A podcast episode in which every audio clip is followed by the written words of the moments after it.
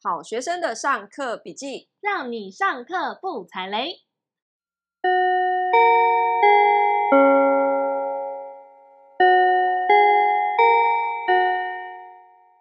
大家好，我是麻瓜 Tody。大家好，我是麻瓜太太。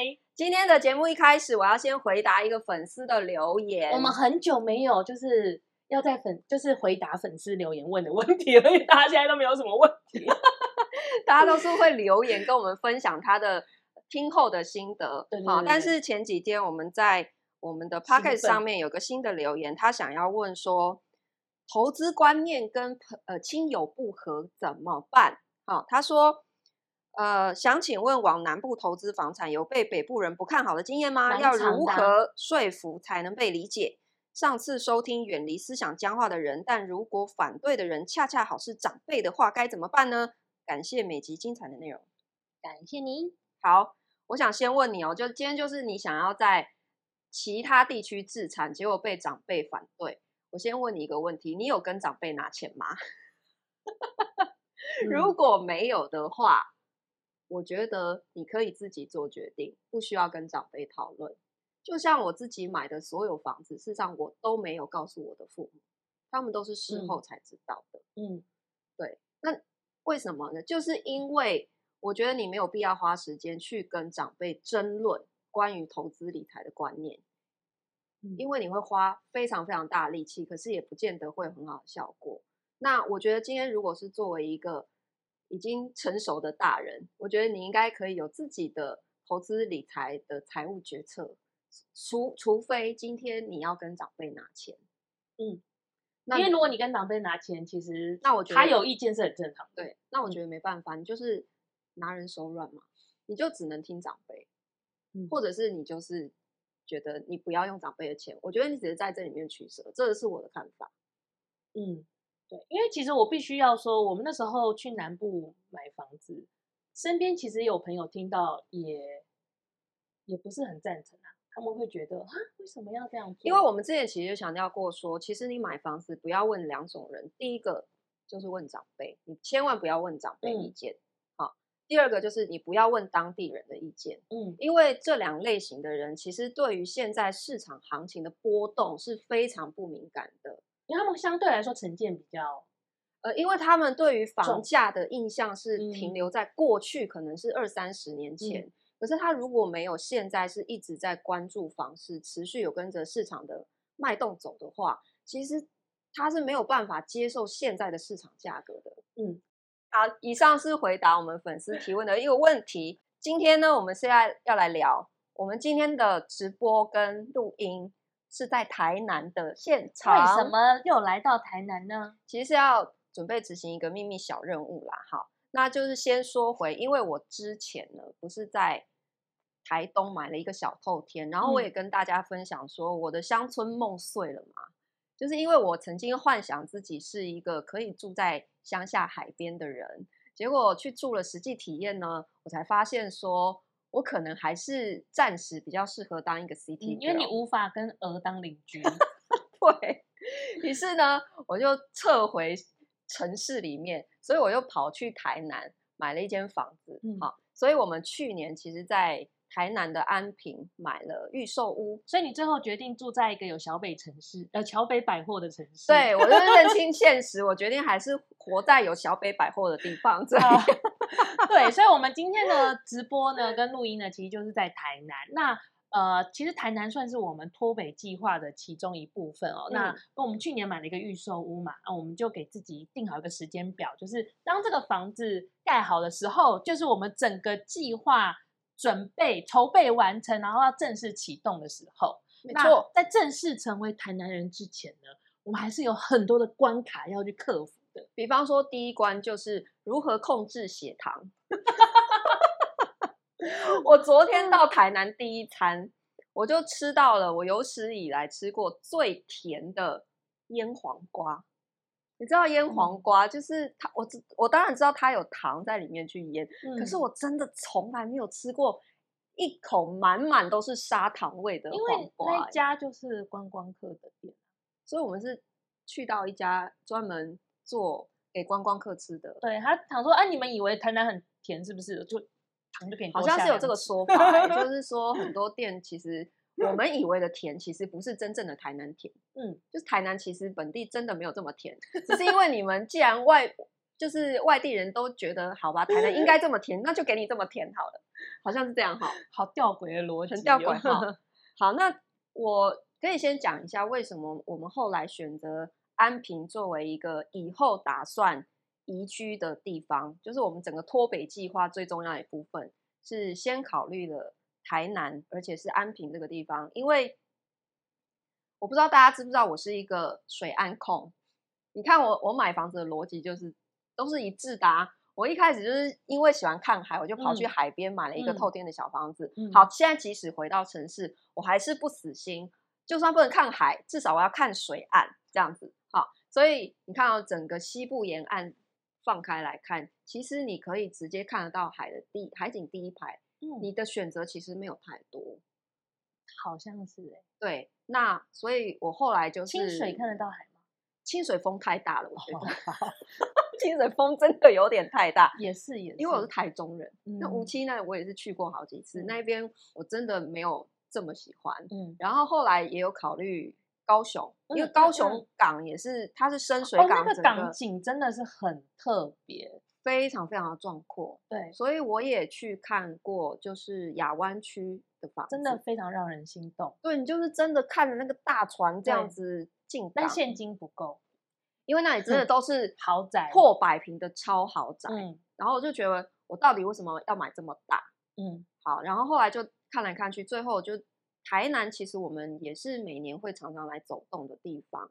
那每一个区我去绕了之后，就会发现说，呃，台南安平这个地方，诶，其实很多人听到安平，他会直觉觉得，甚至很多自己是台南人都会觉得很奇怪，诶，安平不是一个观光地吗？我们之前也有一位粉丝留言，嗯、他说他已经他北漂很久了啦，嗯、所以他很有可能很久没有回来台南了。嗯、他就说：“哎、欸，为什么会在安平置产？安平不就是一个观光地嘛？嗯、可是其实安平它是有分北安平跟南安平。嗯、那我们一般呃认知的观光景点。”是老安平，那是在北部的地方，就什么义载金城啊、安平、啊、安平古堡，对对对，嗯、那些其实是北安平。嗯，好，那我们现在讲的就是它很适合居住的地方，其实是南安平。那南安平它其实有两个非常重要的从化区，嗯啊，一个是国平从化区，一个是五期从化区。国平从化区就这几年好红哦。呃，国平不知道大家有没有注意，就是因为它是真正的海岸线第一排，它就。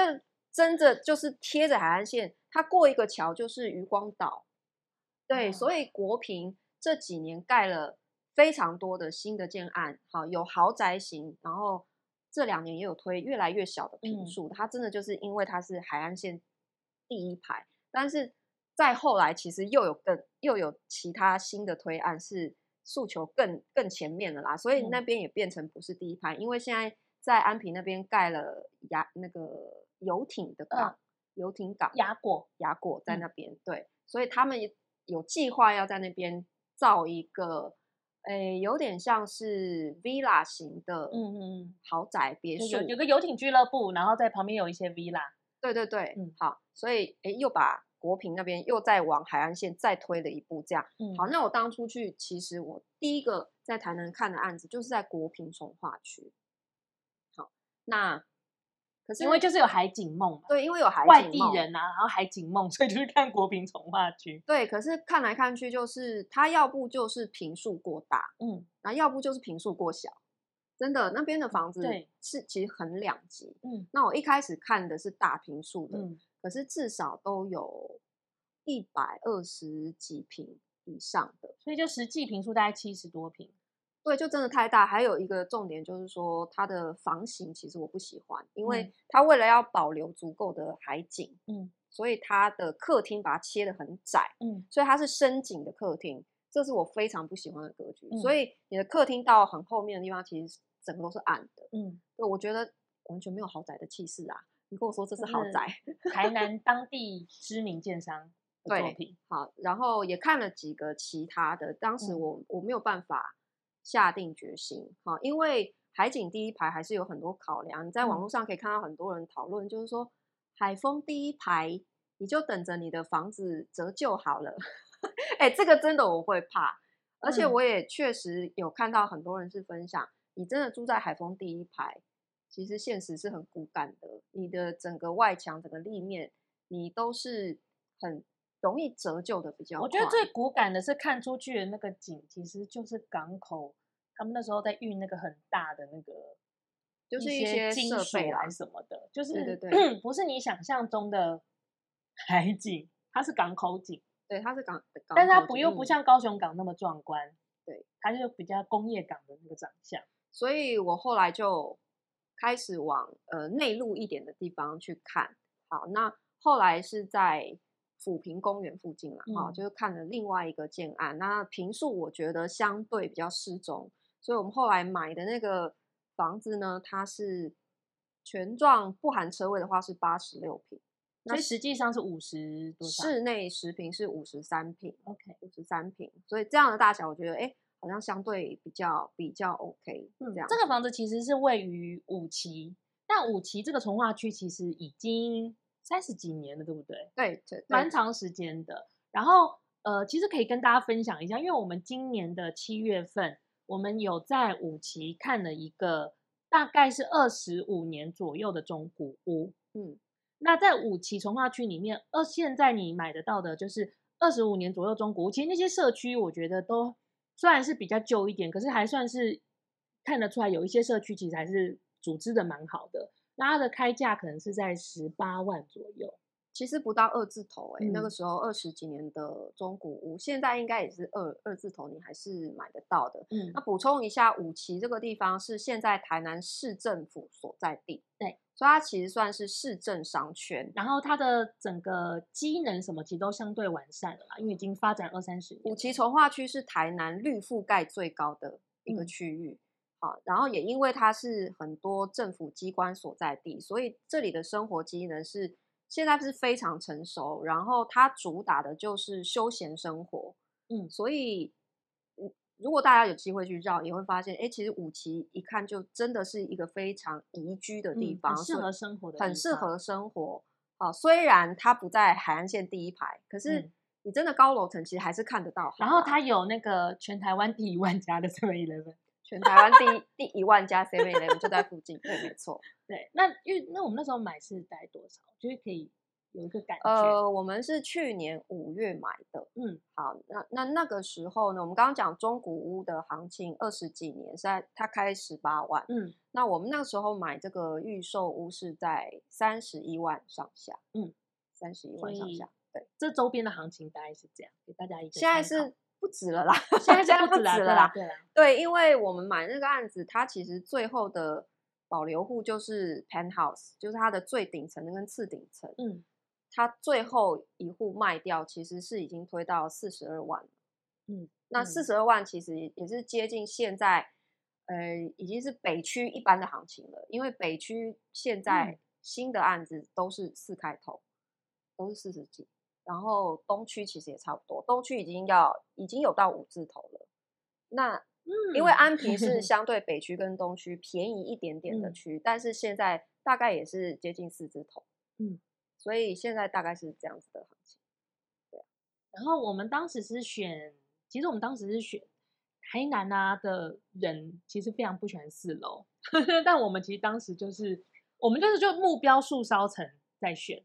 因为呢，那个案子它是正对着万平公园，对，所以我那时候在看，想说，如果我要看海景，它高楼层看得到没有错，可是其实那个海是很远，小小，嗯、而且风真的也比较大，嗯，对，所以我就觉得其实低楼层也不错，因为刚好是树梢层，嗯，看着绿绿地，其实我觉得蛮好的，嗯。嗯，对，所以我们我也喜欢树梢镇，对，所以我们当时是是这样子选择的。对，嗯，然后呢，大家应该跟着我们的节目跟到现在，应该可以理解哦，就是不要以为就是乖乖缴钱买了房子，那个房子就会长得跟样品屋一样，就是一个房子 开始缴钱之后呢，才是你开始就是闯关打怪的开始。嗯，所以我觉得，我真心的觉得买房子不难。我我觉得这句话很容易被打，但是我真心觉得买房子没有很难。对，难买房不难，真的应该很多人想打你。难的真的是买完之后你要开始面对的事情。因为呢，其实你的装潢费很容易一不小心就比你的头期款还要多。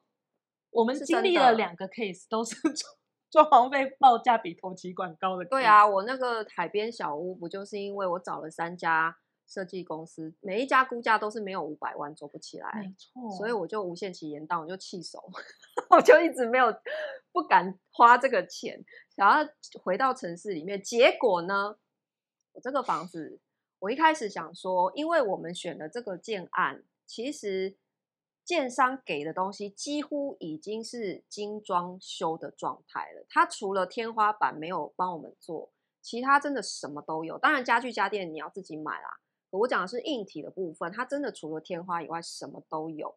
那你们现在如果去看预售屋的话，其实大部分呃毛坯房除外哈，因为豪宅型很多还是给毛坯的。嗯、但是我讲一般。正常的房子，它会给你的装修，通常是，比方说你的厨房、厨具、三机、柜体那些是会做好，然后呃，厕所的话，基本一定是淋浴、淋浴间、暖风机或者是马桶、嗯，洗手台这些会给你，可是它不一定会给你的是，比方说你的浴室里面的镜柜，嗯。啊，或者是洗手台下面的柜，它会有一个台面。但不一定会有柜体，对，就看那个建商给的配备，对，就是这一些的细节，嗯，好，那就是根据不同的建商，它的配备不一样，对，好，那我们选的那个建商，它真的是配的算是很满，嗯，好，所以我就在想说，都已经是这种状态，我只是擦天花而已哦，那我的装修费应该可以很省吧？嗯、我就是想说，而且我自己平常就是做装修的，哈，对，因为我自己应该觉得自己很会抓预算吧？对。这样子的状态呢，应该一平五万就可以做到饭店风，获得一个豪宅吧？所以你的本来的预算是两百五十 万到两百八左右，对，差不多，差不多，而且是呃不含家具啦，不含家具，哦，那也是低镜头期款的。对呀，啊，对呀，啊，对呀，啊。好，结果呢，我就问了一个我的好朋友，是室内设计师，嗯，然后我就跟他说，哎，欸，我这个房子哈。几乎什么都有了，好啊，那你觉得这样子哈，大概一平我要抓多少钱装修？他就想一想，他就说，哦，这样子哦，你只擦天花，然后你要有点设计感，嗯，至少一平也是要抓七万哦。然后我就掐指一算，一瓶七万，我室内五十三坪，因为他们室内设计或装修一定是按十平嘛，大概三百五到四百，随便也是要四百内。那你为什么要找设计师？呃，我为什么要找设计师哦？因为我觉得好像找设计师可以把所有事情都丢给他，嗯，我就很省心啊。因为我就是自己做了装修之后，我我就知道做装修这件事情有多累嘛。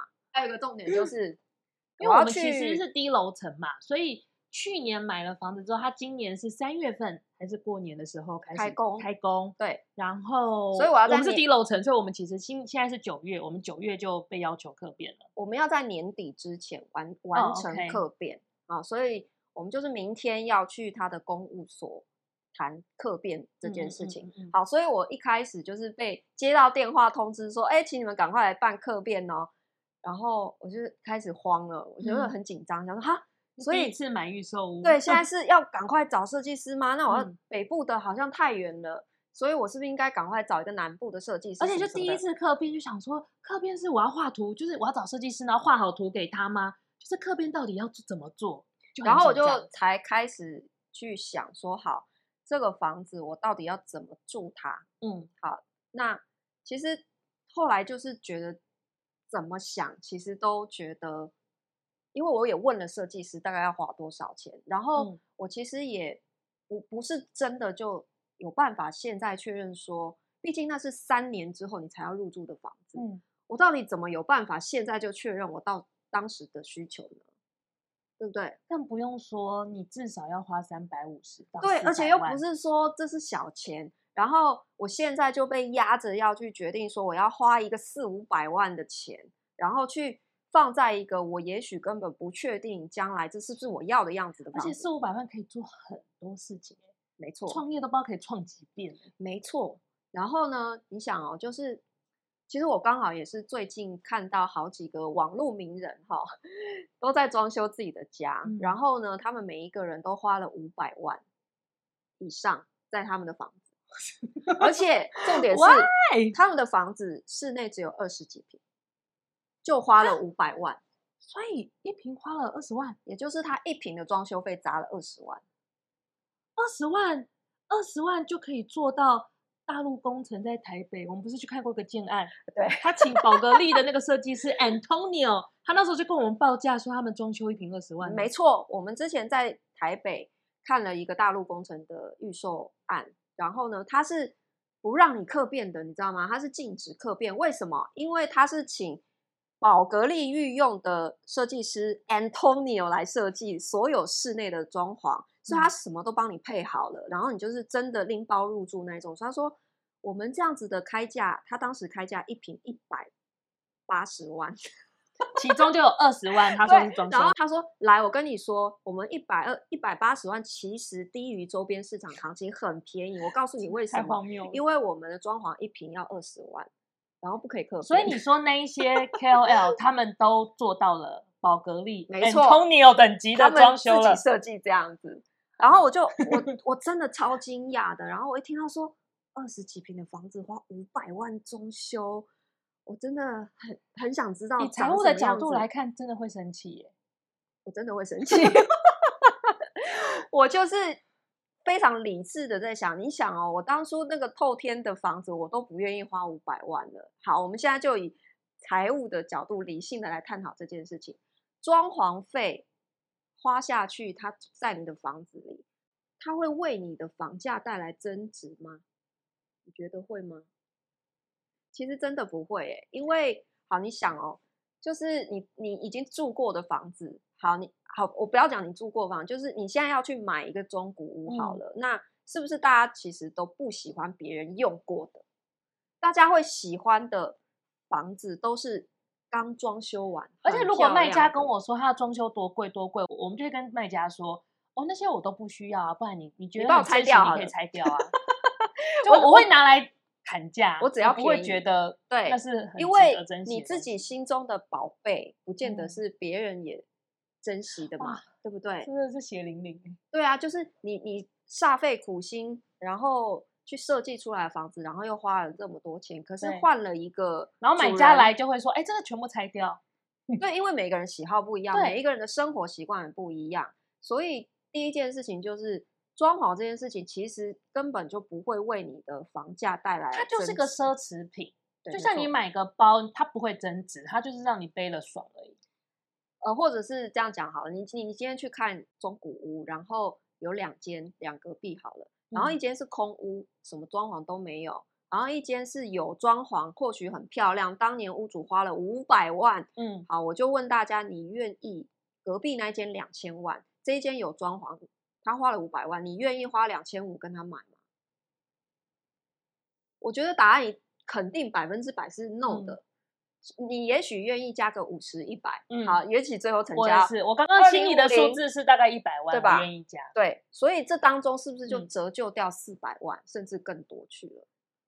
嗯，那所以我们真的要为装修花这么多钱，在这个，然后你还要想装修，它除了是耗材，好，它还会折旧嘛？嗯，所以我们是不是应该要考虑所谓的折旧的摊体年限？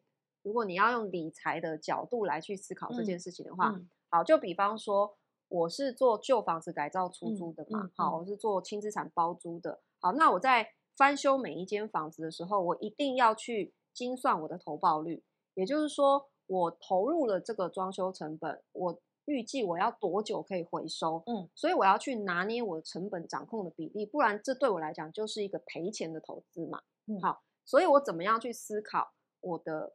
呃，我要投入的装修费用，其实我逻辑非常简单，因为房子不是我的，我是做包租二房东的嘛，所以我如果跟屋主租期是五年，那么我所有投入的装潢成本，我所有选的建材跟设备，我就是以五年折旧摊提嗯为限，嗯，所以我的选品就是它只要可以动五年，我的逻辑就是这样，嗯，这就会很简单了。好，那现在我们是自住，对不对？那自住房你要怎么考虑折旧摊提这件事情？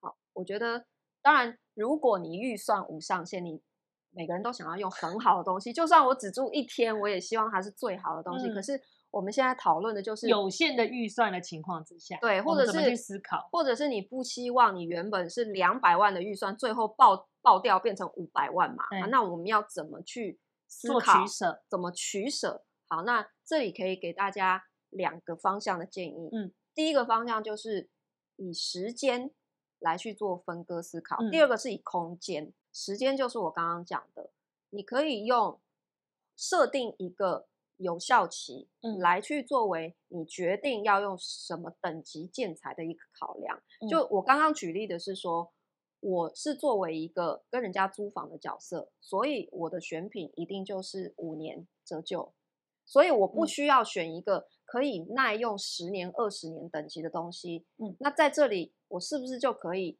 很有效的把我的成本 cost down 下来？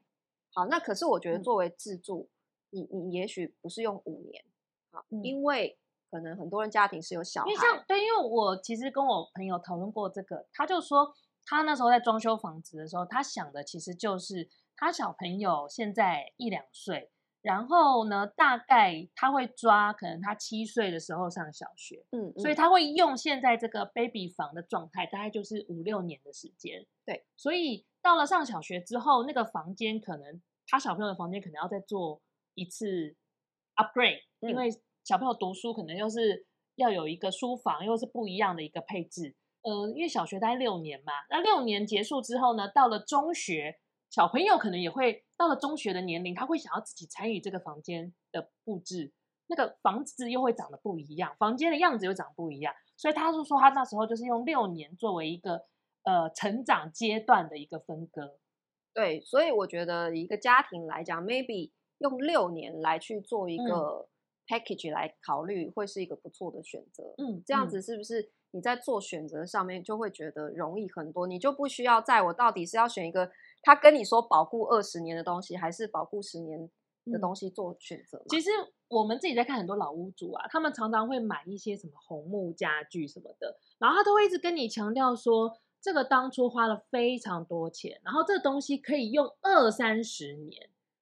可其实对于我们来说，我们作为一个承租他房子的承租方，嗯，你就算作为自住房，那很多人会费费心心思去设计小孩房，对不对？嗯那你在对于小孩房的选用的一些建材的东西上面，嗯、那如果这个小孩他六年之后就会进入人生另外一个阶段，嗯、也许这些东西对他来就不合用了嘛。对，那所以你你又何必选一个一定要耐用二十年，然后价格可能是 double price 的东西了，对，对吧？好，这是第一个可以用时间来去做取舍。嗯、第二个用空间做取舍。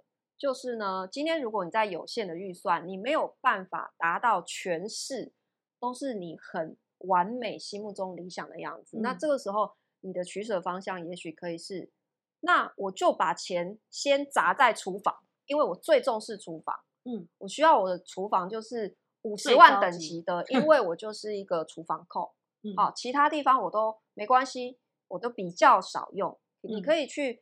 把你自己在这个空间里面的主从关系跟重要性的关系先做一个取舍，嗯，你就比较容易去选择说我的钱优先次序可以花在哪些地方。那其实如果你找了设计师，嗯，设计师一定会跟着你一起把所有东西一次到位，他也需要一个完美的作品。嗯哼，对。可是我觉得你找设计师哈，就是呢。你看，像我当初找设计师，他就会问我一大堆问题哦。他会问你说：“你将来有打算增加人口吗？啊，你们有要有小孩吗？你有养狗吗？然后你的动线怎样怎样？你们生活习惯……”他问我说：“有没有可能会养宠物？”的时候，我想超久，因为我在想说，我有没有可能会再养一只猫？我这个问题我就卡住。然后你只给我一个 assignment，就是你要我负责厨房。对，厨房就是交给他想。可因为你知道那个房子它有内内外两个厨房，对，我光这两个厨房，我觉得真的设计师的问题我都无法回答。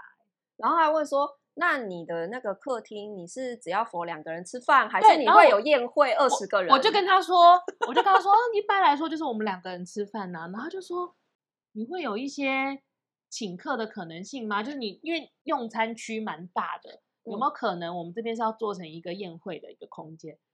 然后我们两个就想一下，对，没有，因为我们没有二十个朋友。因为我一开始真的被他说动了，我想说，哦，对，那个那个用餐空间很大，我是不是要请朋友来？后弟又跟我说，no no 你啊，你没有朋友。我们后来就想通了一件事情，就是呢，其实你如果要找设计师，他有一个前提，你本身是很有想法的。你才适合找设计师，真的不是反过来。大部分人以为你是没有想法才要找设计师，我们都一直以为设计师会帮我们设计好，其实不是，因为设计师他是根据自己的生活经验去设计。如果你没有告诉他你的想法，他只能凭自己的生活经验去设计啊。可是那不见得是你要的东西，所以没有想法的人，那怎么办呢？就是像我们现在其实没有什么想法，很多人没有想法，他就会说。那我就照那个样品屋好了，你就给我一组一样的。结果呢？结果就是他就会得到个样品屋啊。可是样品屋不是让你来住的，我不知道大家有没有意识到这一点。就是说，在你没 有想法的情况之下，有可能一个情况就是，好，你预算充足，那你就全部丢给设计师，嗯，放心的交给他。其实设计师也很开心，因为很多设计师。就是觉得他很喜欢做作品，他很喜欢做作品，他就哇太开心了，就是不用绑手绑脚，就按他自己意思。可是这样子设计出来了，他最后你住进去，你可能还是很不喜欢，因为你就得到了一个设计作品。对，他的整个设空间设计的目标是成为作品。对，可是非常难住，你住进去全觉得可能各种不合用跟不合理。好，又或者因为他可能不一定适合你。对啊，因为它是一个作品嘛，它不是为了你所设计的，对，不一定适合你。所以到最后我就决定了，就不要想这么多，就真的什么都不要想，等住进去之后再慢慢边走边看。因为等住进去之后，我可以跟房子产生越来越多互动的时候，我会知道下午三点的时候，太阳是从哪一个地方，从哪一个角度射进这个房子的。所以，也许这个角落是最适合拿来读书的，那那个角落才是适合拿来睡觉的，对不对？我现在坐在这里看着图，然后连房子都还没有盖出来，我我到底怎么想象我的生活动线，我的生活场景是什么？其实我觉得这真的都是沦为想象。其实你那时候跟我提你这个 idea 的时候，我就是有点心慌慌，什么意思？但是呢？我前几天看到隋唐的一个 Facebook 的发文，嗯、我就被隋唐 说服。他说什么？因为隋唐就说他们现在搬回台北嘛，然后其实他们就是房子的，就是她的老公 Tony 哥，就是跟他讲说，你不用着急的要先把房子装潢好，其实我们就先住进去，然后我们让我们的孩子跟我们一起去参与这个家。慢慢形成的样子，他觉得这是一个很珍贵的生命经验。就是我们不用急着把一切做到完美，或是把一切做到满，我们就去享受那个过程。所以他们，他那天在说，好像是一个餐桌到了，可他们没有买餐椅，他们进 去也是就是空的，空的，就是直接在里面露营。嗯，因为他们决定没有看到合适的家具，他就宁愿不要买。嗯，所以他就是边住，然后慢慢慢慢挑。直到看到一个满意的桌子，他才终于买了一张桌子。所以他们最近就是全家人的期待，就是哎、嗯，有一个新的桌子要进来。那在这之前，他们都坐在地上吃东西。很有趣的是，如果我今天去一个全新装潢好的房子，因为所有东西都是新的，其实你的感官是变成它很发散，因为所有东西都是新的，所有东西对你来说都是刺激。嗯，但是如果你今天你住进去了，然后你今天买了一个新的桌子。你在那个时间段里面，你就会去认真的去感觉那张桌子在这个空间里它被利用的模样。嗯，所以我觉得它是一个非常有趣的一个你去体验这个空间的一个。而且我觉得其实对于小孩子来说，嗯、也是一个非常难得的机会教育。你怎么可以错过呢？你看，我们从小的教育里面，其实缺乏的就是什么？缺乏的就是动手能力。嗯，缺乏对于一个家怎么形成的具象化。真的诶，因为他所有接受到都是父母已经安排好的。嗯，然后父母自己很担心。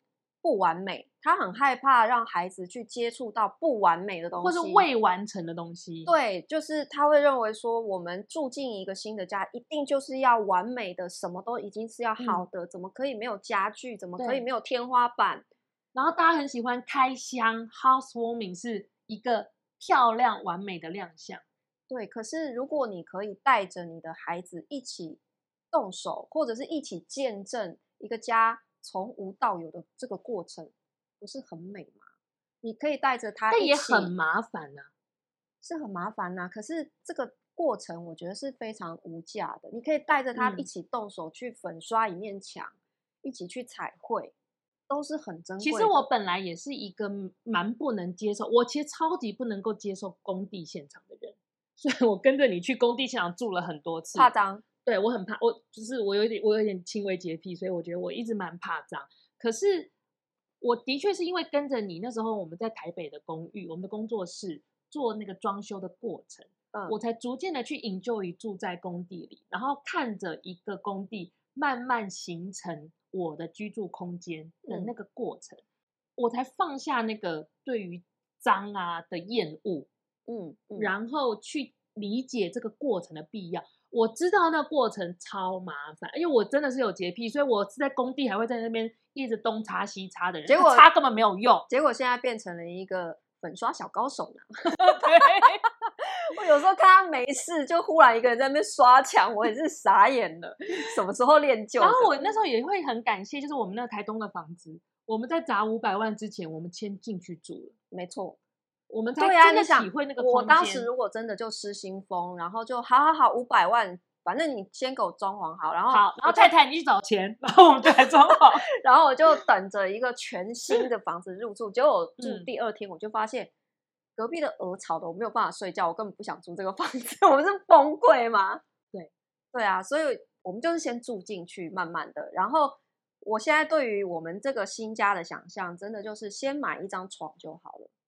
先满足可以睡觉睡得好，嗯，然后我们再慢慢的摸索，去感受一下住在这个房子里面的感觉，然后我们就会慢慢的知道我们需要什么了，所以我们就会慢慢的开箱我们的房子，希望希望 未来有机会我们再慢慢希望它可以有进度，对，好，所以呃这次来台南的任务呢，去谈客变，可是其实。嗯我没有要变太多东西，基本上我们就是取消一个房间而已。不过我想要提醒一下，就是很多人都会对建商的本来的设计很有意见哦。不过我们有跟设计师有聊过这个这个这个 issue，因为我们的设计师呢之前在建商工作过，然后他就说，建商他基本上他们的 layout 一定都是根据大众大部分的人可以接受的生活空间来做设计的。所以呢，它的所有的插座啊，所有的水啊，水的管线的配置，你只要看它的加配图，它基本上都是跟加配图是一致的。所以基本上只要不是没有经验的建商，嗯、他们的设计师设计出来的基本的平面配置，一定就是符合最多人需求、最顺手的一个状态。所以这样的房子，老实说，你不需要去大改特改，嗯、它就是一个。很符合你居住逻辑的一个空间了，嗯、因为你你改的任何东西，其实都代表你将来要重新装修，再花二次的钱嘛。嗯，对，所以我后来的决定也是，我们就除了是它本来是四房，我们要取消一个房间，嗯，就是让它客厅可以再开阔一点。那除此之外，几乎没有要动什么了。那天花就让它裸着吧，嗯、我就去躺在那边，然后看那个天花板，我再慢慢想好了。真是有点扩大，好哦。希望以后慢慢开箱我们的新家，好不好？对，好。然后，诶，不知道有没有第一次来的朋友，就跟大家提醒一下哈。我们现在呢，其实每周二呢，在 YouTube 每周二晚上九点呢都有直播，所以呢，你现在呢在 Podcast 每个礼拜四上线的内容呢，其实是我们那个礼拜的礼拜二晚上九点直播的哦。没错。所以如果你觉得，哎，晚上九点我有时间，然后我想要上来，就是跟我们一起留言互动，而且我们其实现场都会讲一些没有被收录的，就是。比较比较能讲的东西哈、哦，对。那如果你 有来 YT 看我们的节目的话，不要忘记要帮我们按赞、追踪、分享、开启小铃铛哦。啊，你也走上了这个有点羞耻的道路。我准备这一句准备很久了，因为我每次都忘记，然后我每次看人家那个 YouTube 都要前后加这一句，我决定要来学习一下。好。记得哈，我今天有做到提醒大家哦，所以记得在 YT 帮我们开启小铃铛，追踪分享。我们做我们的功课，你做你的功课哦。好，下课喽。好，那我们今天节目就分享到这边，下课喽。噔噔噔噔噔噔噔噔噔噔噔噔噔噔噔，噔，布布。